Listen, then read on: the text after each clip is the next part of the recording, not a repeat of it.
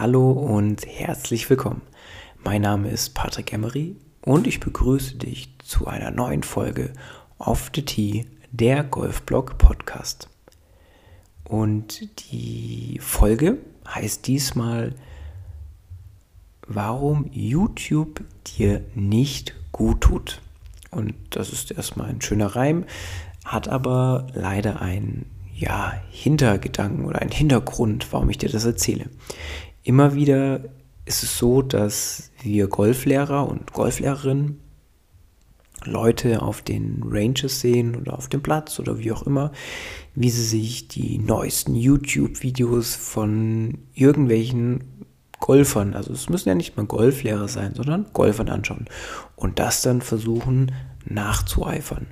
Jetzt kann man natürlich sagen, Mensch, da spricht jetzt der Neid aus dir, Patrick, weil du hast jetzt keine Millionen Views und ähm, kannst damit äh, deine monatlichen Rechnungen nicht bezahlen. So, das ist doch alles schön und gut so, weil ich habe mich bewusst irgendwann gegen diesen Weg entschieden, da ich festgestellt habe, dass als ich noch sehr aktiv auf YouTube war und auch viele Artikel geschrieben habe für deutschsprachige Golfzeitschriften, war es immer wieder so, dass man die Leute tatsächlich eher verwirrt hat, was jetzt nicht daran lag, dass meine Sachen schlecht waren, sondern die haben sich dann das Video angeschaut oder den Artikel gelesen, den mehrseitigen Artikel mit Bildserie und haben dann gedacht, oh ja, das, das ist jetzt mein Fehler und den versuche ich jetzt mal so umzusetzen, wie Patrick das beschrieben hat oder eben in seinen Videos erklärt. Jetzt war aber vielleicht ganz häufig gar nicht der Fehler der Grund für dieses schlechte Golf, was ich dort beschrieben habe, sondern das lag ganz woanders. Und ich habe eben irgendwann festgestellt, und da bin ich nicht der Einzige, dass wenn man so Sachen schreibt oder veröffentlicht, man von zehn Leuten vielleicht einen trifft, also der diesen Tipp wirklich braucht. Und alle anderen neun verschlimmbessert man so ein bisschen. Und wie ich es eben schon gesagt habe im Nebensatz, ich bin nicht mal der Einzige, der so denkt, sondern ganz viele von meinen Kollegen und Kolleginnen, mit denen ich darüber schon mal gesprochen habe, sehen das sehr ähnlich. Aber leider ist es ja fast unumgänglich, ähm, dass man eben in den sozialen Medien stattfinden muss. Das heißt jetzt deutschsprachig, englischsprachig oder wie auch immer. Aber da muss man natürlich sehr viel Content kreieren und nicht immer ist vielleicht auch alles gut, was veröffentlicht wird, aber vor allem, und das ist wie gesagt nicht nur meine persönliche Meinung, hilft es den meisten Leuten nicht unbedingt, dass sie in ihrer Golfkarriere besser werden. Als kleines Beispiel dafür möchte ich dir ein Szenario äh, ja, erklären oder näher bringen, welches mir genauso passiert ist. Ich bin gerade zwischen zwei Trainerstunden einmal kurz ins Sekretariat gegangen und wollte was nachfragen und dann sprach mich ein jüngerer Golfer an, ich schätze jetzt mal so Mitte 20 und der meinte dann, Mensch, er hätte da jetzt da so ein Video gesehen und da hat einer was von einem Anker-Puttgriff erzählt und den würde er gerne mal ausprobieren. Aber er weiß gar nicht, ob das regelkonform ist und wie der denn jetzt genau geht und ob ich das dann wüsste.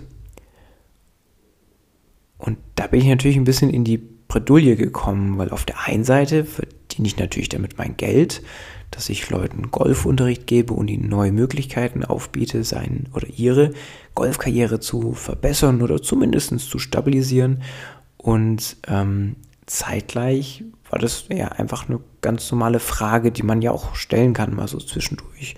Und dann habe ich ihm kurz und knackig geantwortet, so ja Mensch, du darfst ähm, diesen Griff, den er mir gezeigt hat, der letztendlich aber auch nicht geankert war, sondern es war einfach eher so ein Claw-Griff, den darfst du benutzen. Und regeltechnisch ist das auch kein Problem, solange du eben da nichts fest verankerst. Und damit war das Gespräch auch schon wieder vorbei und die nächsten Tage und Wochen habe ich ihn immer wieder gesehen, wie er auch die wildesten Sachen auf der Range ausprobiert hat und habe dann auch festgestellt, naja, so richtig voran kommt er jetzt nicht. Und das liegt vor allen Dingen daran, dass ja diese YouTube-Videos eher eindimensional in der Kommunikation sind. Also das bedeutet, der Trainer, die Trainerin, der was auch immer, die, oder welche Person auch immer dieses Video aufnimmt, die kann natürlich erstmal nur senden. Also wie ich in dem Podcast. Und seltenst wird dann aber auf Fragen auch geantwortet. Natürlich für den Algorithmus gut, aber das macht halt nicht jeder. Und vor allen Dingen weiß ja der, der das Video aufgenommen hat, gar nicht, wie es um deinen Schwung wirklich steht. Und deshalb sehe ich das immer so als eindimensionale Richtung, solche Videos. Ganz wichtig, versteht mich nicht falsch, ich finde diese YouTube-Videos wahnsinnig wichtig, also vor allen Dingen die Daseinsberechtigung dafür. Ich sehe das aber eher so als Expertenaustausch, also im Sinne von, jetzt bin ich Golflehrer und bin jetzt seit 20 Jahren auf der gleichen Anlage und habe seit 15 Jahren immer die gleichen Kollegen um mich. Da wird natürlich meine Kreativität als Golflehrer irgendwann auch so ein bisschen abstumpfen. Und meinen Erfahrungsschatz mit meinen Golflehrerkollegen zu teilen, das mache ich ja schon 15 Jahre und die sind dann irgendwann genauso abgestumpft. Und dafür finde ich wiederum YouTube und Co. gigantisch, dass man sich als Golflehrer immer wieder neue Impulse holen kann, dass man auch immer wieder verschiedene Meinungen wahrnehmen kann und natürlich auch, und ich glaube, das ist der große Unterschied, Dinge hinterfragt. Also die wenigsten Golfamateure, die sich so YouTube-Videos anschauen, die hinterfragen ja. Und wer mich kennt, weiß, hinterfragen ist eins meiner Lieblingssachen. Und wenn du als Experte dir solche YouTube-Videos anschaust, dann wird eben einmal natürlich deine Kreativität gefördert, aber zeitgleich, also sofern du es richtig machst, hinterfragst du ja auch vieles und stellst dann fest, ah ja, okay, das ähm, mag jetzt vielleicht in seiner Welt Sinn machen, aber wenn man das jetzt zum Beispiel biomechanisch oder ähm, sagen wir von der Physikseite her betrachtet, dann macht das irgendwie auf einmal nicht mehr so viel Sinn. Also unabhängig davon, wie viele Views, Klicks, Likes oder was auch immer dieses Video hat. Ich sehe deshalb dieses YouTube-Zeug eher als Expertenaustausch, sehe den Bereich für den normalen Amateur tatsächlich nicht so gut, also nicht so stark ausgeprägt. Aber was meine Highlights immer sind, also vor allen Dingen von den Amateuren, sind natürlich die Kommentare. Und die sind schon mal Gold wert, da hat man immer was zu lachen. Wichtig wäre nur, wenn du dir dein nächstes YouTube-Video anschaust, versuche auch irgendwie zu bewerten, ob das wirklich dein Fehler ist. Also nur weil du jetzt das zehnte Video schaust für No More Slice, heißt es ja nicht zwingend, dass in diesen Videos immer genau dein Fehlerbild beschrieben wird, was ja natürlich ähm, niemand in den YouTube-Videos macht. Der stellt dir ja seltenst im Vorfeld Fragen, wie zum Beispiel hast du körperliche Einschränkungen, Verkürzungen, Operationen, gibt es Bewegungen, die du nicht machen kannst und, und, und, und, und. Es gibt dazu eine extra Podcast-Folge von mir, ähm, die nennt sich dann eben Fragen, die dir ein Trainer stellen sollte, ähm, damit der Trainer nämlich versteht, was kannst du überhaupt leisten, also an Bewegungs-, Bewegungsmuster und, und, und, und, und. Und das macht natürlich ein YouTube-Video nicht. Das heißt also, im schlimmsten Fall verschlimmbesserst du deinen Golfschwung und öffnest dadurch natürlich Türen, ähm, die du vielleicht lieber äh, ja, geschlossen lassen hättest sollen.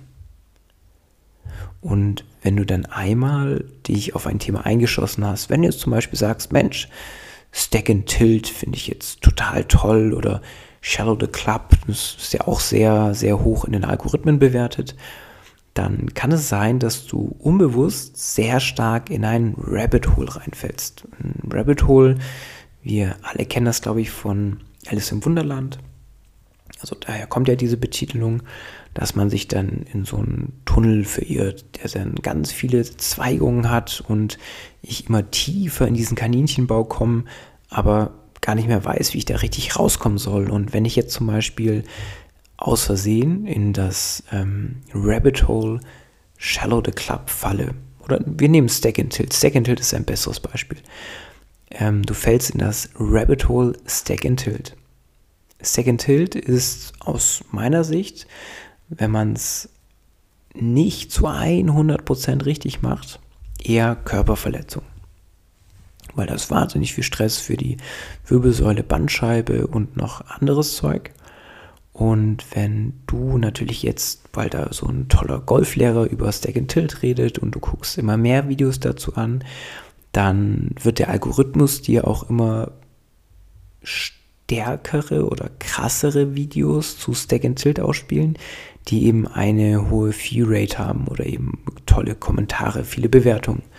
Und das Schlimme ist, du kannst ja erstmal gar nicht bewerten, ob das jetzt gut oder schlecht ist, was der dir da erzählt. Weil das ja für dich, sagen wir jetzt mal, Neuland ist. Aber eben dadurch, dass du in dieses Rabbit Hole gefallen bist, schaust du dir alles an und fällst immer tiefer und tiefer in dieses Deck-and-Tilt-System. Und ohne dass du von außen jemand hast, der dich objektiv bewertet, wirst du jetzt natürlich immer weiter versuchen, diese Stack-and-Tilt-Ideen umzusetzen. Was dann irgendwann vielleicht dazu führt, dass du dich beim Golfen verletzt. Also dass du einen Bandscheibenvorfall kriegst oder ähnliches, weil du es eben nicht von jemandem objektiv von außen betrachten lässt, sondern nur den eindimensionalen Weg gehst des Videos. Natürlich ist es so, eine Trainerstunde ist teuer oder zumindest teurer als ein YouTube-Abo, aber du solltest versuchen, und wenn es nicht oft ist, aber immer mal wieder auch dich von einem Golflehrer oder Golflehrerin anschauen zu lassen. Und sei es nur dafür, dass ihr zusammen über deine YouTube-Ideen redest. Klingt sehr komisch. Ich habe zum Beispiel drei Schüler, die immer wieder zwischen den Stunden, wenn sie rauskommen aus meiner Trainerstunde, haben sie einen klaren Job und ein klares Ideenfeld und dann stöbern die selber immer noch mal in den sozialen Medien nach weiteren Ideen und Infos und Übungen und Drills zu dem, was ich mitgebe. Und das finde ich erstmal ganz toll, weil natürlich auch ich weiß nicht alles und auch ich habe nicht alle Drills und Übungen immer im Kopf. Und manchmal kommen da richtig gute Sachen raus. Und wir filtern das dann zusammen in den Trainerstunden. Und dann beschreibt der Spieler eben, Mensch, guck mal, Patrick, ich habe das und das Video gefunden und hat es mir dann im Vorfeld auch geschickt. Ich habe es mir angeschaut. Und dann bewerten wir, ob eben dieses Video ihm gut tut oder eben nicht. Und solltest du jetzt aber sagen, ja, okay, ich habe das Geld und ich möchte eine Trainerstunde nehmen, aber mein Golflehrer oder meine Golflehrer, die auf dieser Anlage sind, wo ich zu Hause bin, die sind einfach nicht gut oder ich komme einfach nicht mit denen klar, zwischenmenschlich. Dann bitte flüchte nicht ins Internet, sondern flüchte in einen anderen Golfclub, sondern schau einfach mal links und rechts, wo gibt es da noch gute Golflehrer. Ähm, es gibt sicherlich im näheren Umfeld, das ist für mich immer so eine Stunde Autofahrt, den ein oder anderen Golflehrer oder Golflehrerin, der zu dir passt. Solltest du dir unsicher sein, welcher Golflehrer dann überhaupt zu dir passen könnte, habe ich das natürlich schon in ein, nee, nicht in ein, sondern in drei Podcast-Folgen einmal thematisiert. Höre dir gerne die Podcast-Folgen Partnersuche leicht gemacht an. Dort werden alle Fragen beantwortet, die du wissen musst, wenn du einen neuen Trainer suchst oder aber deinen aktuellen Trainer bewerten möchtest. Wenn wir jetzt also einen Strich unter meine Behauptung ziehen, warum YouTube dir nicht gut tut, würde ich als, ja, sagen wir mal, Keypoint sagen, du hast eine eindimensionale Betrachtungsweise, also du kannst nur empfangen, aber nicht senden. Du kannst seltenst objektiv bewerten, passt das jetzt zu mir oder nicht. Und wenn du dich in das falsche Thema verirrst, fällst du in ein Rabbit Hole, was dir sicherlich nicht gut tut. Und um solche Punkte einfach zu vermeiden, ist mein absoluter Geheimtipp und wie gesagt, sei es nicht oft, aber lass dich immer mal wieder beim Trainer blicken oder bei einer Trainerin. Lass dich checken, was du überhaupt kannst, also von den Bewegungsmöglichkeiten her. Und wenn du einen richtig guten Golflehrer hast oder Golflehrerin, kannst du sicherlich auch diese YouTube-Videos, die du gut findest, mit in den Unterricht nehmen und ihr bewertet zusammen, ob dieses ganze Zeug überhaupt zu dir passt. Aber so oder so, suche dir immer Rat beim Experten und verzichte auf eindimensionale Wahrnehmung.